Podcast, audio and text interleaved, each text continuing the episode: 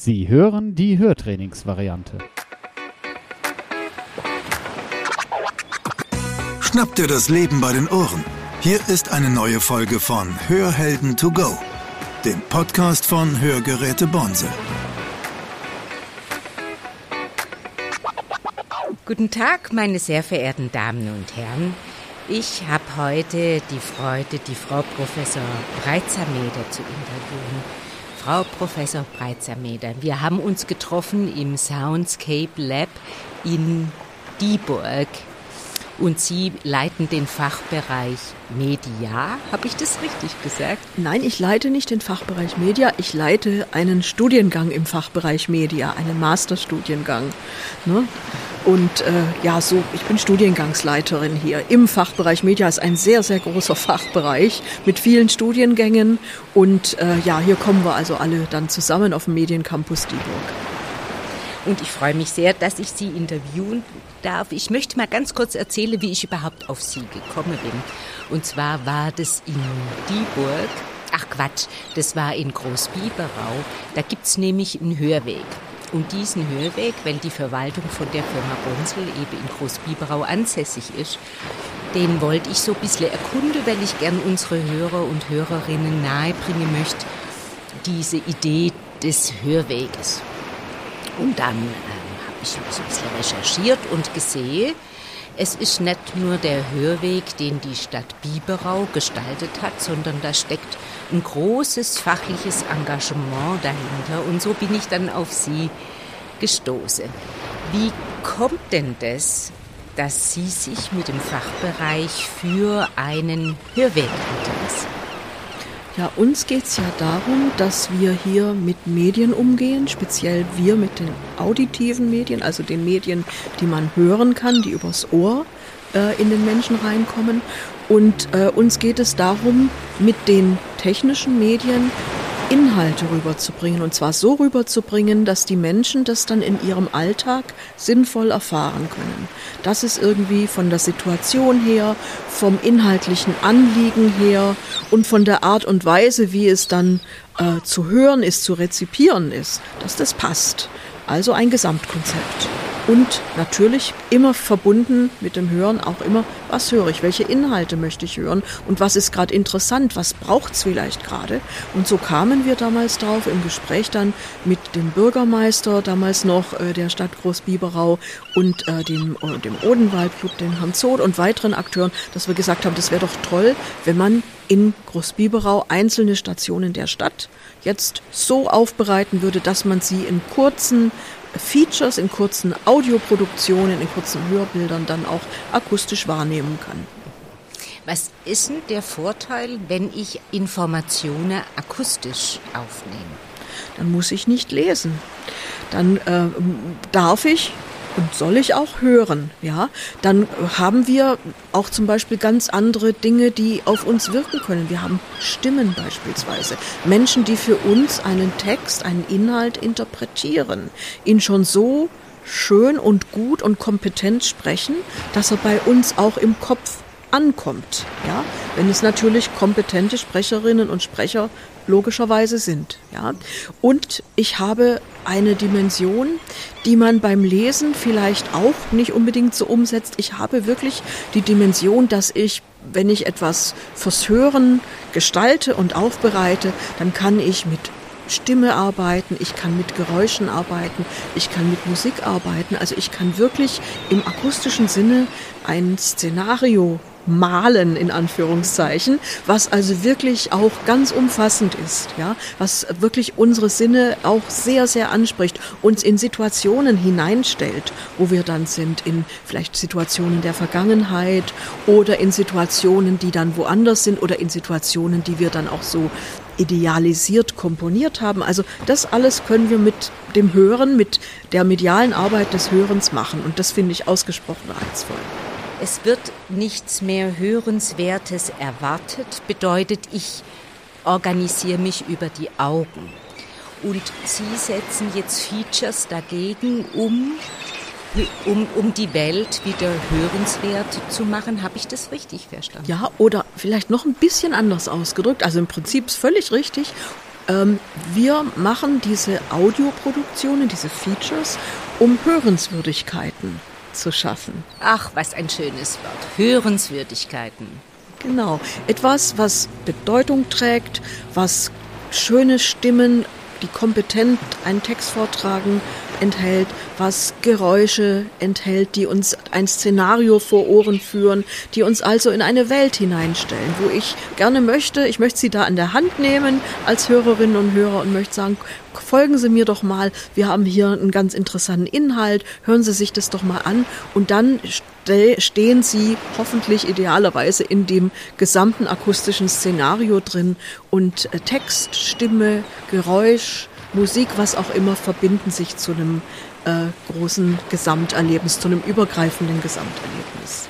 Für Menschen mit einer Schwerhörigkeit, die sich jetzt neu an ein Hörgerät gewöhnen dürfen, was ganz äh, herausforderndes. Also da gibt es ja viele, viele, viele Geräusche und ich höre ganz oft äh, die Beschreibung von Geräusche als sowas, wie soll ich sagen, störendes, störendes. Was haben Sie denn da für eine Idee dazu? Ja, das ist ja immer das, was wir im Alltag auch für uns immer von Situation zu Situation selbst für uns klären müssen. Was will ich hören? Wie will ich hören? Auf was ist es jetzt richtig zu hören in diesem Moment? Ja, wenn ich mich mit Ihnen jetzt unterhalte, dann möchte ich Sie und Ihre Stimme und Ihre Inhalte hören. Da möchte ich nicht so sehr unbedingt hören, was eigentlich auch schön ist, dass hier gerade in dem Hof, wo wir sind, ein zwitschernder Vogel irgendwie unterwegs ist, auch wenn der sehr hörenswert ist. Ja, mhm. aber wenn wir jetzt zum Beispiel anders rangehen an die Sache, wenn ich sage, ähm, wir treffen uns heute und wir erkunden mal, wie schön doch unsere Welt hier klingt auf dem Mediencampus Dieburg, denn sie klingt hier wirklich sehr, sehr schön, kann es nur empfehlen, dann würden wir sagen, sagen, okay, wir reden zwar miteinander, aber gleichzeitig öffnen wir unser Ohr auch hin aufs Geräusch. Es ist immer das, was wir wollen, was interessiert uns ganz besonders. Und ich kann nur eins äh, empfehlen, dass wir unsere Hörperspektive nicht immer nur auf eine Art und Weise definieren. Das kriegt man leider so ein bisschen eingebläut über die ganzen Jahre, äh, was weiß ich, in der Schule schon, höre auf die Stimme des Lehrers oder der Lehrerin, ja, und dann also keine andere Ablenkung und nichts da, äh, sonst darf äh, dann da in Erscheinung treten, ist auch in der Situation völlig richtig, aber das bringt uns dann ein bisschen auch in so eine Einsinnigkeit des Hörens rein, weil dann denkt man immer nur, die Stimme ist wichtig, aber vielleicht sind ja auch andere Dinge auf der Welt wichtig. Und wie gesagt, das muss man dann von Situation zu Situation ein bisschen unterscheiden. Aber ich finde, es lohnt sich, das zu unterscheiden, denn nur so können wir so den Reichtum unserer Welt, den akustischen Reichtum überhaupt erfassen und uns daran freuen, dass wir Ohren haben und hören können. Das hört sich so schön an. Einsinnig haben Sie gesagt. Einsinnig, äh, das bedeutet, ich ich richte meinen Sinn aus auf ein Ereignis. Haben Sie das so gemeint? So habe ich das gemeint, ja, dass man sozusagen nur auf etwas gerichtet ist, ja. Aber es gibt ja viele Methoden des Hörens und ich finde, damit kann man sich echt mal beschäftigen. Methoden des Hörens und des Zuhörens. Ja, das eine ist es, sich fokussieren jetzt beispielsweise auf eine Stimme, die einem etwas Interessantes erzählt. Das ist eine Methode. Die andere Methode ist, und es ist, lohnt sich wirklich, es mal auszuprobieren, dass man mal sagt, ich nehme halt jeden Fokus raus und höre mal grundsätzlich ganz konzentriert auf alles, was um mich drumherum ist. Und bitte probieren Sie das ruhig mal aus, das ist faszinierend. Welches ist das fernste Geräusch, das Sie hören können? Welches ist das nächste Geräusch, das Ihnen am nächsten Geräusch, das Sie hören können? Welches ist das größte, das kleinste Geräusch. Wo hören Sie es? Denken Sie immer in 360 Grad um Sie rum. Ne? Denken Sie nie nur nach vorne gerichtet. Denken Sie, die Ohren wollen ja das eigentlich hören, was Sie nicht sehen können. Denken Sie es doch mal von der Seite aus. Dafür haben wir in der Evolution Ohren gekriegt, dass wir das hören können, wo das Auge nicht hinreicht. Also wo es dunkel ist, wo wir nicht hingucken können, was verborgen ist vor uns. Und wenn wir uns wieder auf das besinnen, was wir da haben, nämlich 360 Grad rundum hören, von oben, unten, rechts, links, um uns rum und so weiter. Ähm, und da sich mal damit zu beschäftigen, wie klingt das Ganze eigentlich und was kann ich da konzentriert aufnehmen? Ich finde es was unglaublich Faszinierendes. Ja, schon jetzt beim Zuhören. Ganz, ganz faszinierend. Jetzt, wenn Sie vom Hörsinn sprechen, dann kommt mir das so vor, wie wenn Sie ähm, beschreiben, dass ich, der ich einen Hörsinn habe, die ich einen Hörsinn habe, diesem Hörsinn sag, was er tun soll. Ja, wir können wir können das methodisch angehen. Und das äh, gehen Sie mal, also ich hatte mal die, die Gelegenheit, äh, im Urwald in Neuguinea bei einem Stamm eine gewisse Zeit zu verbringen. Und dieser Urwald, können Sie sich vielleicht vorstellen, ist ganz dicht und ist eigentlich auch ziemlich dunkel dort. Also man sieht gar nicht so schrecklich viel. Ja. Und diese Menschen dort im Urwald, die hatten eine ganz fantastische Eigenschaft. Die konnten richtig Methoden des Hörens anwenden. Die haben richtig ein methodisches Hören gezeigt. Äh, dort, wo sie auf alles hören mussten, weil sie vielleicht erwartet haben, da gibt es eine Jagdbeute, aber ich weiß gerade nicht, wo ist denn die jetzt? Ist die hinter mir, ist die vor mir? Vielleicht ist sie auch oben im, im, im, in den Gipfeln der Bäume oder so. Da haben die alles aufgenommen, wussten die genau, wie sie das machen müssen. Wenn sie mit einem geredet haben, haben sie sich natürlich total äh, konzentriert. Wenn sie irgendwie mit zum Beispiel einem, einem Nutztier umgegangen hatten, haben sie sich auch voll fokussiert und so weiter. Aber sie hatten verschiedene Arten, sich hörend durch die Welt zu bewegen, hatten richtig Methoden auch. Ne? Haben auch ihren Kindern gesagt, jetzt pst, nicht so, du musst jetzt anders hören. Ja? ne? Also ne, du, das ist jetzt nicht interessant, dass äh, unser, unser Hund jetzt bellt oder so, sondern alles. Warum bellt der? Vielleicht gibt es noch Geräusche, weswegen der bellt. Öffne mal deine Ohren. Und ähm, ich glaube, dass wir äh, ein bisschen zu sehr das Hören als etwas Automatisches betrachten. Ich glaube, das ist ein bisschen schade, dass wir in diese Haltung reingerutscht sind, kulturell.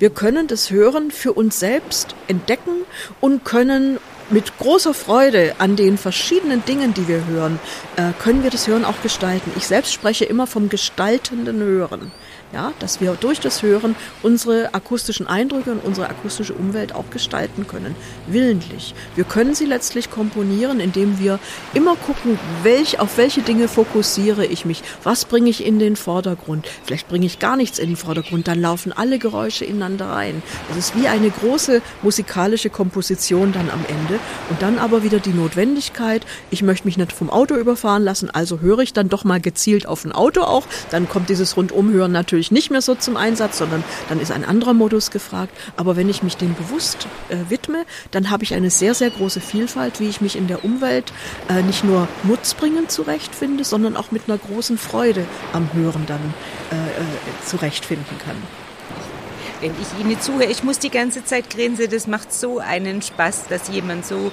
viel Freude am, am Hörsinn und am Hörorgan und an der Hörkomposition hat. Was mache ich denn jetzt? Was hätte Sie für einen guten Tipp für mich, wenn ich wenn sich in meinen Hörfokus was reinschleicht, was ich gar nicht hören will, was habe ich denn da für Chance, damit umzugehen? Da kann man sich mal fragen, warum wollen Sie das nicht hören? Vielleicht passt es gerade im Moment nicht. Also wenn ich jetzt eine Studentin bin und auf eine Prüfung lernen möchte, dann kann ganz viel da sein, was ich eigentlich gut finde, aber was ich in dem Moment nicht brauchen kann. Ja, sei es Musik, sei es, dass irgendwie Leute mit mir versuchen wollen zu reden, sage ich, nee, kann ich jetzt nicht brauchen. Seid mal still, seid ruhig. Jetzt brauche ich wirklich meine Ruhe hier. Ja, wenn es aber zum Beispiel etwas ist, was meinen also was meine Hörgesundheit bedroht, weil es vielleicht zu laut ist oder auch zu schrill ist. Muss ja nicht immer alles laut sein im quantitativen Sinne, sondern auch unangenehm störend, dass man einfach da denkt, das, das geht jetzt einfach nicht mehr, das ertrage ich nicht mehr, ja. Also das ist ja auch ein Stück Hörgesundheit. Dann ähm, würde ich sagen, dann muss man dafür sorgen, dass das vielleicht auch dann nicht ist. Oder das heißt, jetzt habe ich gesagt, vielleicht nicht ist, dann muss man dafür sorgen, dass das dann weg wegkommt oder dass man das für den Moment, wo man dort sein muss, beseitigen kann. Denn Gesundheit ist ja ein sehr, sehr hohes Gut. Also muss man auch mal diskutieren und muss sich auch mal in gesellschaftliche Prozesse hineinbegeben, wo manche sagen, nö, das, das muss ich dir jetzt zumuten, denn was weiß ich, es geht um Arbeitsplätze oder es geht hier um was Wichtigeres als jetzt äh, deine Hörgesundheit. Es geht um ganz andere Prioritäten und dann muss ich vielleicht sagen, nein, meine Hörgesundheit und überhaupt meine Gesundheit ist mir sehr wichtig, also bitte schau zu, dass du mich nicht gefährdest. Dieses Geräusch darf jetzt nicht sein. Autolärm, Fluglärm oder sonstiger Motorenlärm wäre wär hier so ein Klassiker. Ja? Letztlich wissen Sie, bei diesen ganzen Entscheidungen, welchen Lärm mutet uns die Gesellschaft zu, geht es doch um nichts anderes als um Priorisierungen. Da wird ja immer wieder gesagt, ja, du musst jetzt diese, diesen Fluglärm von dann bis dann musst du aushalten, weil das ist jetzt wichtiger, als dass du jetzt am Nachmittag äh, dich hinsetzen kannst und in Ruhe zum Beispiel als Schülerin oder Schüler lernen kannst. Ja? Gibt es nicht umsonst Studien auch, die einen Effekt, einen negativen Effekt beispielsweise von äh, Schülerinnen und Schüler, die in Fluglärmzonen sind, auf äh, äh, die, den, den, Wissenserwerb und auf kognitive Entwicklung und so weiter. Also gibt es einen sehr neg negativen Effekt dort. Ne? Also und, und in, infolgedessen müssen wir das schon immer so sehen. Da wird ja etwas gegeneinander priorisiert. Und wenn jemand mir sagt, das eine ist aber wichtiger als dein Gesundheitsanliegen oder ein gesellschaftliches Gesundheitsanliegen, dann habe ich doch alles Recht der Welt, dort in Diskussion zu treten und zu sagen, nö, das sehe ich aber anders. Also wir müssen hier mal reden, denn äh, so geht's nicht. Ja, das andere ist auch ganz genauso wichtig. Unversehrtheit äh, des, äh, der Gesundheit und so weiter, das ist ja ein, ein sehr, sehr hohes Gut. Auch psychische Gesundheit ist ein sehr hohes Gut. Wir sind ja in einer Leistungsgesellschaft auch wo wir funktionieren müssen, Tag für Tag. Und da habe ich äh, wirklich das, äh, den Anspruch auch, also es geht ja gar nicht anders, auf zum Beispiel eine gute Nachtruhe, dass mir da nicht irgendwie etwas äh, dazwischen funkt und ich nicht gut schlafen kann oder mein Blutdruck dadurch steigt und ich gesundheitliche Schäden erleide. Also all das gehört mal thematisiert und ich finde, das wird zu wenig thematisiert, weil das Hören insgesamt gesellschaftlich sehr stark runtergespielt wird.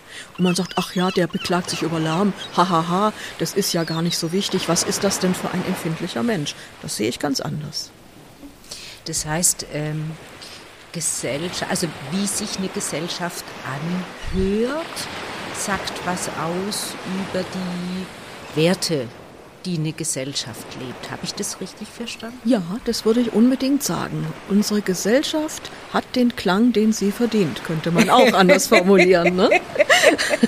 Die Gesellschaft hat den Klang, den sie verdient.